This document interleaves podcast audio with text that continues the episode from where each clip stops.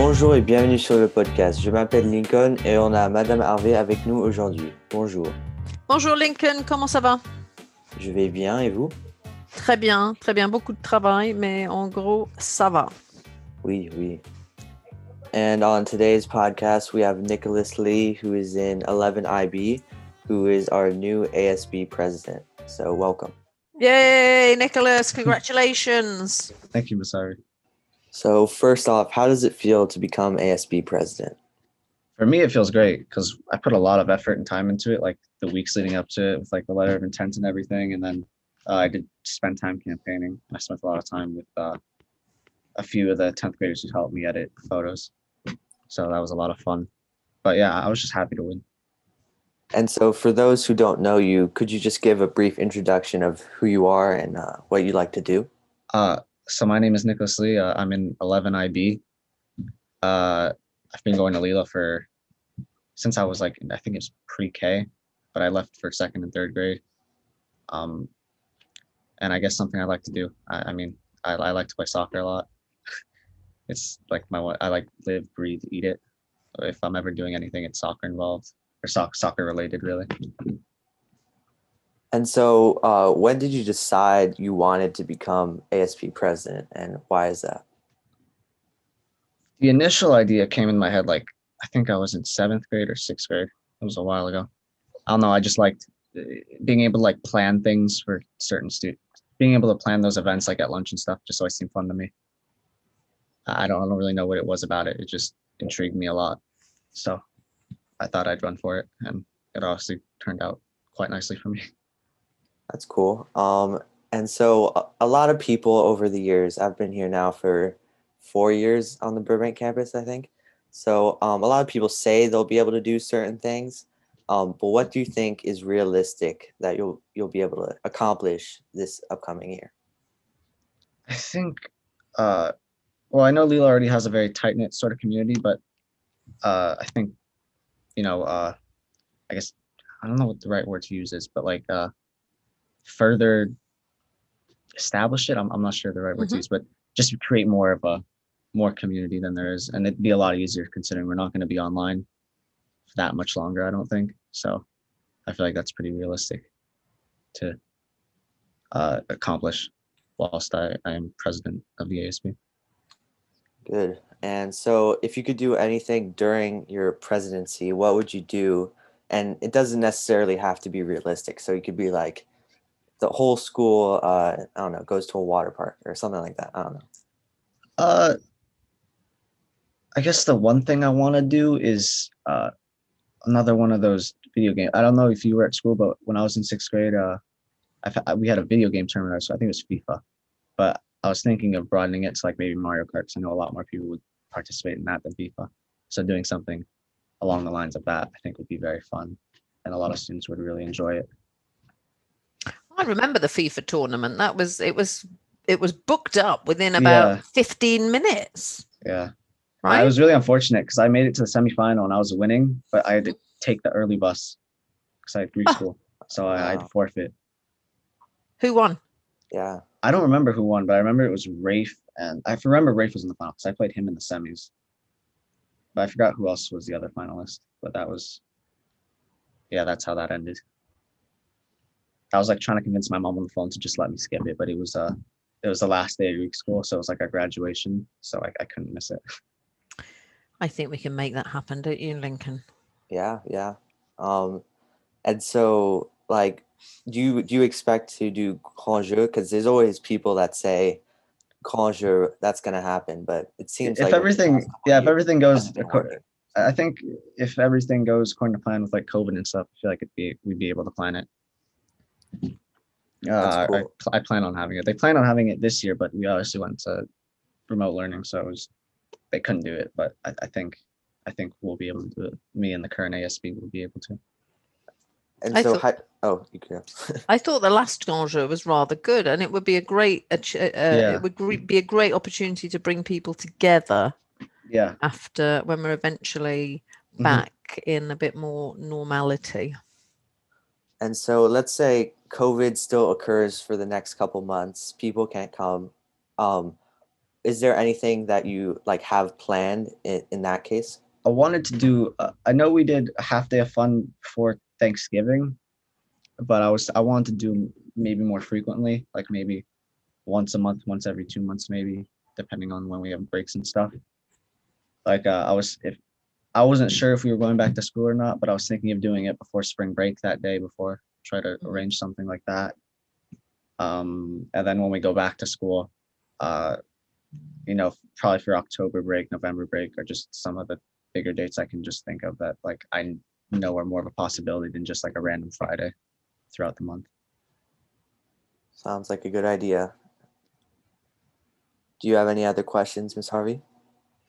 Well, I'm very happy to have Nicholas in post. I thought his speech uh, was excellent. I really enjoyed the online speeches actually, because um, and I thought the attendance was was excellent. But uh, Nicholas specifically in his speech mentioned the fact that he has good relationships with the administration, which is obviously key in the ASB president role.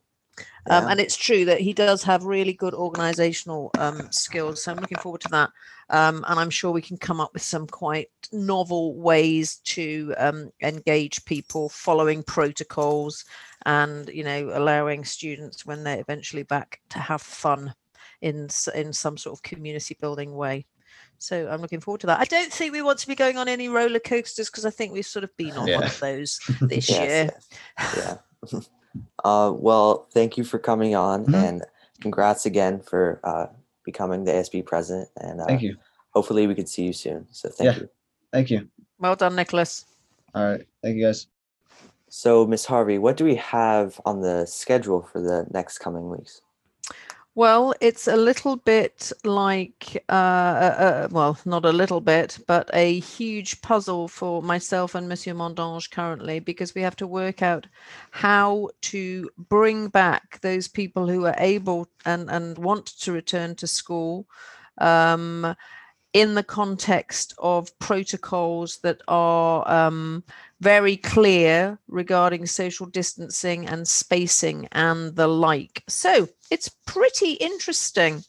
Um, you'll have received my letter, Lincoln, about reopening. And so at the moment, we're working out how we're going to make it work, um, who's going to go where, where the teachers who are going to teach online are going to teach. So it's a little bit like a sort of four dimensional puzzle.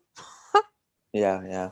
It's uh, so it sounds like uh, the COVID rates in Los Angeles are getting pretty low now, and so um, we're starting to reopen uh, the school a lot more. Uh, are we going to full capacity now? For those people who want to return Okay. um, or are able to return. I think that's really important. Um, but yes, you're absolutely right. The case rate, the adjusted case rate has fallen. And then at the same time, the numbers of vaccinations has risen. So it's getting to that spot where, um, and in fact, I got a, a communication today. The case rate uh, yesterday, no, I beg your pardon, on Tuesday was 5.2 and then today i believe it is lower but they're very much nearing they're nearing um, i think i think it's the distribution of two i want to say 2 million vaccinations but i'm really bad with with with zeros at the end of numbers and i tend to take them away and then add them so don't necessarily pay attention to my to my figures Well, it seems like there's some light at the end of the tunnel, so sounds good. i think that's right how are you feeling uh, in yourself about those figures going down because it's been a whole year since we've been online now Uh, I mean, thank God, I guess. So it's like, um, it, it's been a, definitely a long, a long ride, and uh, it's it's yeah, as you said, it's been pretty much exactly a year now. I gained a lot of like experience over uh, during this time. It, it was just a very weird and kind of helpful experience because I feel like it'll help me in the future because we were able to kind of stay like we were able to there were things like being online for longer um, which is a good and bad thing because like I, I see the future of the world being more online.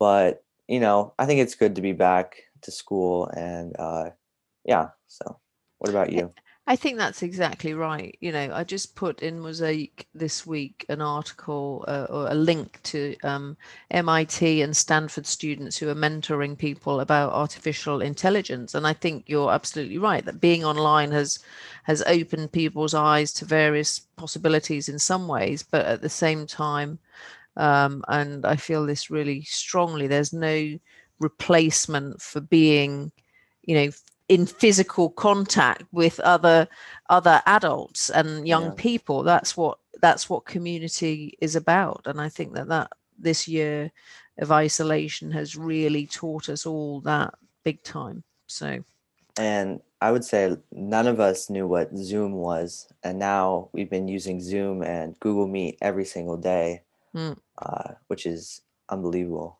Yeah absolutely we've got a whole new vocabulary that that, that we Yeah. that we never knew Yeah, yeah and a whole new set of skills. And I think you being in ninth grade is actually a really uh, important point as well because you're in uh, on your first year of your IB journey, if you like, and the organizational skills that you've learned will really stand you in good stead. yeah, yeah. So let me tell you how it's going to happen. Um, we were we're running a, a bac blanc week anyway next week for our 11th and 12th French bac students.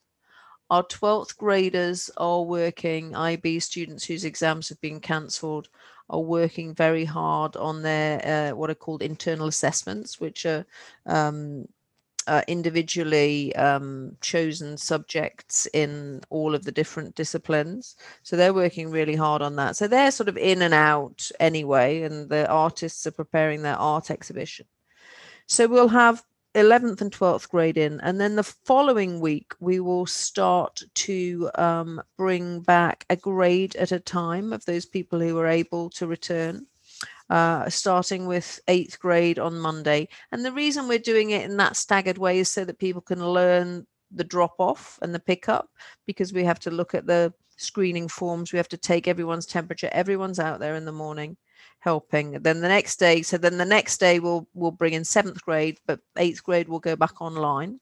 And then the following day we'll bring in seventh and eighth grade uh, together. Then we're running PSAT tests. Have you signed up for your PSAT? Um, right now I've not, um, but we, we're we're looking at it, so hope Okay. maybe we'll sign Yeah. up soon. Well, you know, it's not uh, mandatory, and um, you know, a lot of uh, universities, and again, I think that's a good thing. Lincoln ha- have o- opted to go um, test optional this year. So, you know, the SAT and the PSAT, yeah, it's great training, but it's not the be all and end all. There are other things that um, show excellence. Um, and so that is on uh, Wednesday for 10th graders and Thursday for 9th graders. Uh, and then after that, for those people that are able to return, we will have on March the 26th, um, all grades 6 through 12 on the campus. So as you can imagine, Monsieur Mondange and I are spending a lot of time looking at spreadsheets and maps and numbers and teachers, and I'm probably doing my eighth version of the schedule this year. Well, it seems like you guys are everything's coming back together uh, slowly and quickly at the same time. So I think that's right. And that's another important point because we're not going to ramp up to 35 periods a week. That's just that's that's not a good idea. We'll Yeah, focus on yeah. people getting back, getting back in the saddle and just, you know, offered a little gentle trot. Well, I'd like to thank you and all the administration for just like being able to just even over this past year being able to just quickly adapt to the situation and um, just get like a, a well done uh, school day for uh, most kids. So thank you. You are very welcome. And I would like to thank our, our teachers who have just been valiant throughout and also families and, and, and students for really sticking with it because it's not easy to learn online for, for a year. It really is not. Um, and you know, I congratulate the students for for sticking with it also. But our teachers in particular, I think, really uh, pretty outstanding, uh, getting to grips with technology, new technology, and new tools quickly and creatively. So Definitely, definitely. Thank you for coming on today. thank you again to Nicholas Lee, and uh, see you next week. Thank you. Take care.